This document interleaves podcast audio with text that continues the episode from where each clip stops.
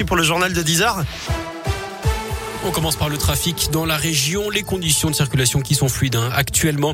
À la une, ce coup de pouce à la jeunesse, Emmanuel Macron annonce ce matin le lancement du contrat engagement jeune au 1er mars, une aide jusqu'à 500 euros par mois pour les moins de 25 ans sans emploi ni formation depuis plusieurs mois. On échange 15 à 20 heures par semaine de formation ou d'accompagnement. Alors est-ce une bonne ou une mauvaise idée? Vous donnez votre avis sur radioscoop.com.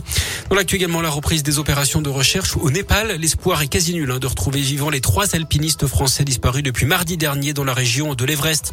On reparle des procès des attentats du 13 novembre 2015 à Paris avec ce moment très attendu aujourd'hui.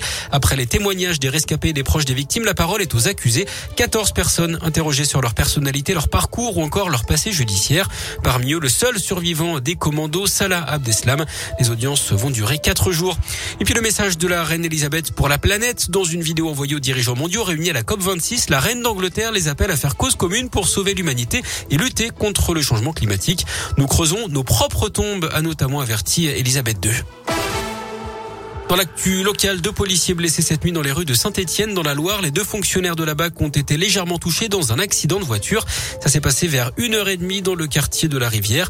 À bord de l'autre véhicule, un jeune homme de 18 ans qui a dû être désincarcéré avant d'être transporté légèrement blessé à l'hôpital Nord.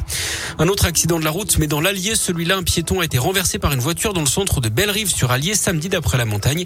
La victime âgée de 65 ans a été grièvement blessée et transportée à l'hôpital de Vichy. Son pronostic vital n'est depuis plus engagé.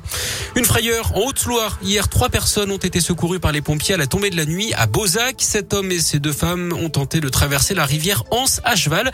C'était pour mettre les chevaux en pâture, mais au retour, l'homme est tombé à l'eau. Les pompiers sont parvenus à les secourir. Il n'y a pas eu de blessés. Harry Habitant soupçonné dans une affaire de viol. L'acteur de 47 ans était en garde à vue hier d'après aujourd'hui en France. Certains médias affirment que la plaignante pourrait être sa femme. Celui qui a notamment joué dans Qu'est-ce qu'on a fait au bon Dieu est entendu par la police depuis dimanche matin. Sa garde à vue a d'ailleurs été prolongée de 24 heures hier.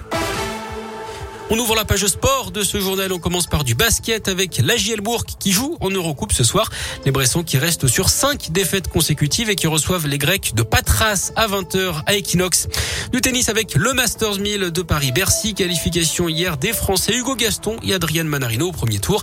C'est déjà fini en revanche pour Andy Murray sorti par l'Allemand Kupfer malgré 7 balles de match pour le Britannique. Et puis en foot, on joue ce soir en Ligue des Champions. Lille est à Séville à partir de 21h. En championnat, je vous rappelle les résultats de ce week-end prolongé. Saint-Etienne a partagé les points avec Metz, un but partout. Clermont a perdu 1-0 à domicile contre Marseille et Lyon a battu Lens de buts 1. Au classement, Lyon est sixième à 3 points du podium, Clermont 15e et Saint-Etienne toujours dernier.